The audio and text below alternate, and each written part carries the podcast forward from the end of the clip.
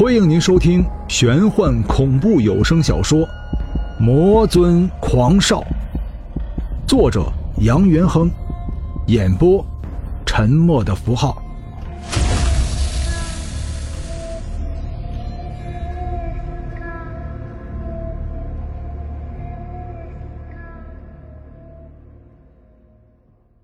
第四十二章。心中一痛，泪已满面。你说，他的魂魄就在这里？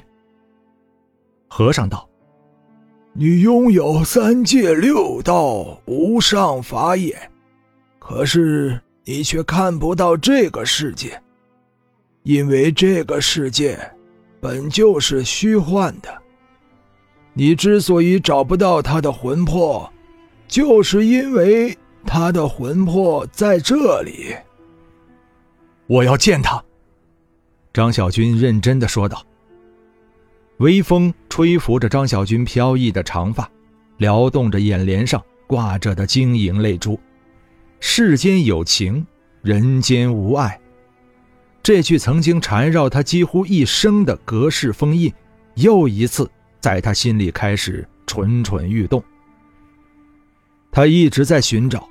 寻找灵魂，寻找真爱，却没有想到自己最想要的，却只能在镜花水月、虚迷幻境中找到。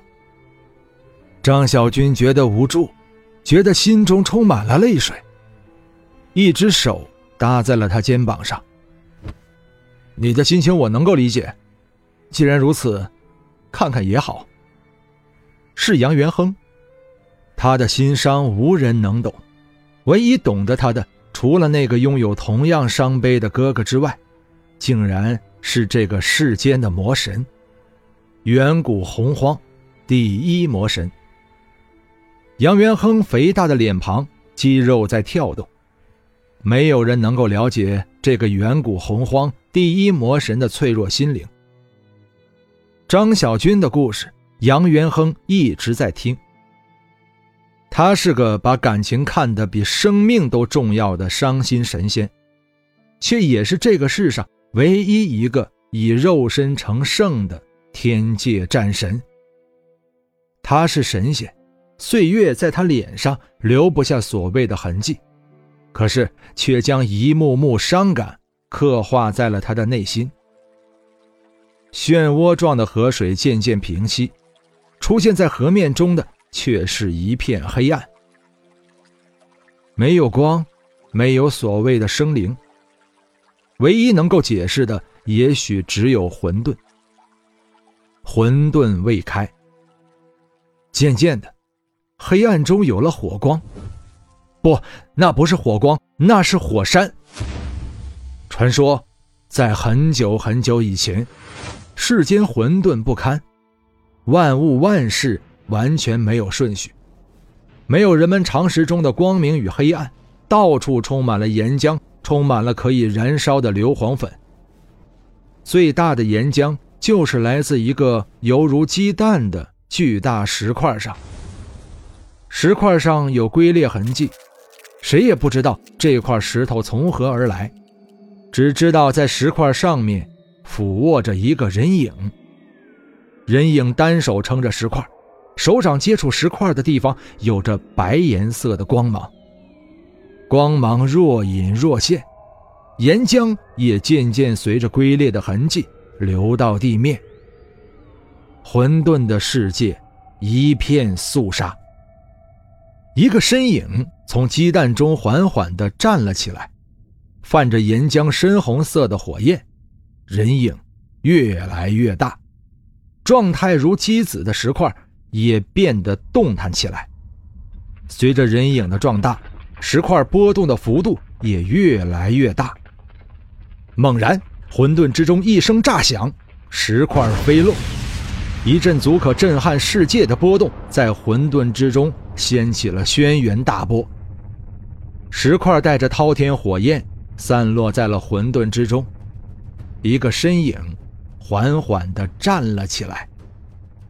这个身影高达数丈，这个身影充满了无穷无尽的能量。身影站起来的同时，状如鸡子的石块竟然以肉眼可见的速度化成了一柄巨斧。人影抬头仰望世间漆黑一片，一双明眸闪烁着火红色与白炽色的光芒。哎，一声低叹发自这个身影口中。混沌不堪的世界被吹散了些许混沌之气。看着万物不生的荒凉世界，人影猛然举起了落于身边的石斧，阴空一劈。这是旷世一击，这是惊天一击。万千灵气孕育的人影，将毕生的灵力化成了这一斧之威。混沌的世界像是惧怕这一斧之威，渐渐变成了两半一股祥瑞之气缓缓上升。混沌的世界变得清明起来，来回迸流不止的岩浆隐没在了地底，漫天飞舞的狂沙石块渐渐落于底部，变成了苍茫大地。世界明亮的同时，这位披化虚空的人影也灵气耗尽，几乎虚脱了的人影没有倒下，低头看着被分开的蛋壳中央，那里。有两条小虫，小虫蠕动着弱小的身体，在苍茫大地上吃力地攀爬着。这是生命，与自己一同生活了一万八千年的生命。人影面对着两条蠕动的生命，滴下了一滴泪水，晶莹剔透的泪水滴落在蠕动的生命身上，转瞬间便化为虚无。随后，人影抬头仰望，虚弱的身体像是有了勇气一般，猛地举起了单手，撑住了渐渐下滑的祥瑞之气。随着时间的流逝，人影的身体不断壮大的同时，祥瑞之气与苍茫大地也随着人影壮大日益增厚。如此，又过了一万八千年。人影终于灵气耗尽，对天长叹一声：“哎！”倒地不起。奇迹的事情就是在这一刻发生的。只见这个撑开混沌、创造天地两个极端的人影，渐渐变化成了世间万物。头发化成了苍茫大地上的万千树木，眼睛。化成了一轮圆月与普照苍茫大地的红日，血液化成了大地上川流不息的湖泊河流，就连吞吐出来的最后一口气，也化成了三个人影。自此，天地已分，岁月轮转。又不知过了多少岁月，苍茫大地上那两条蠕动的生命，由于得到了这位开天辟地英雄眼泪的滋润。渐渐拥有了不小的神通。哥哥，你我自从得到了那个巨人眼泪的滋润，如今已经拥有了不小神通。可是我们却也不知道那位英雄叫做什么。一条似蛇非蛇的生物对着身旁的同类说道：“女娲，他是开天辟地的英雄，你我是这个世界初始时的生灵，这个世界上的万物生灵都是他创造的。”他是创世之神，我们就叫他盘古吧。被称作女娲哥哥的人说道。女娲看着荒芜的大地，一片感慨：“你是我哥哥伏羲，也是我这一生最为亲近的人。可是你我在这洪荒游历数万载，几时见过这个世上有灵性的生物？除了盘古身化万物之前吞吐出来的最后一口元气。”化成了三个有些灵性的生灵，这个世界也出现了妖魔鬼怪。当然，这些都是他们自己对自己的称谓。你说，我们应该叫做什么呢？伏羲游动着身下的蛇身，牵着女娲的手道：“盘古开天辟地之后，清气上升，浊气下降，自是开创了天与地。虽然妖魔鬼怪拥有不小神通，却都是盘古周身事物所化。”不足为惧，你我皆是这个世界初开的生灵，自是不能与他们相提并论。你我，就叫神吧。神。女娲用手轻抚着头上的秀发，喃喃细语道：“是的，就是神。”伏羲道：“也可以叫做神仙。”神仙。伏羲道：“没错，就是神仙。你和我都是这个世界初开时期的生灵，我们就是神。”女娲神色有些黯然。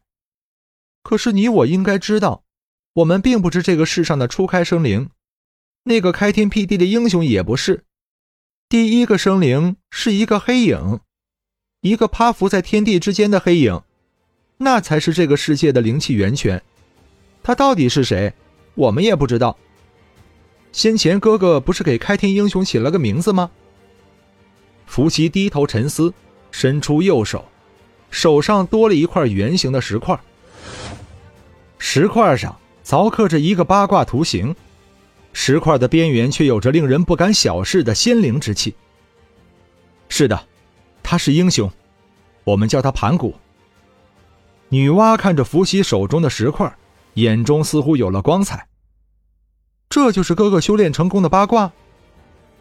没错，伏羲道：“我已经看出了那个黑影的真身。”一股刺眼的光芒在河面上一闪即逝。出现在两人眼前的是一个巨大的、无法形容的身体。这个人体像人，却也不是人，只是一手撑地，全身颤抖。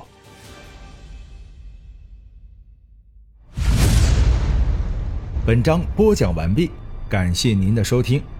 如果您喜欢的话，欢迎您收藏、订阅。精彩，下集继续。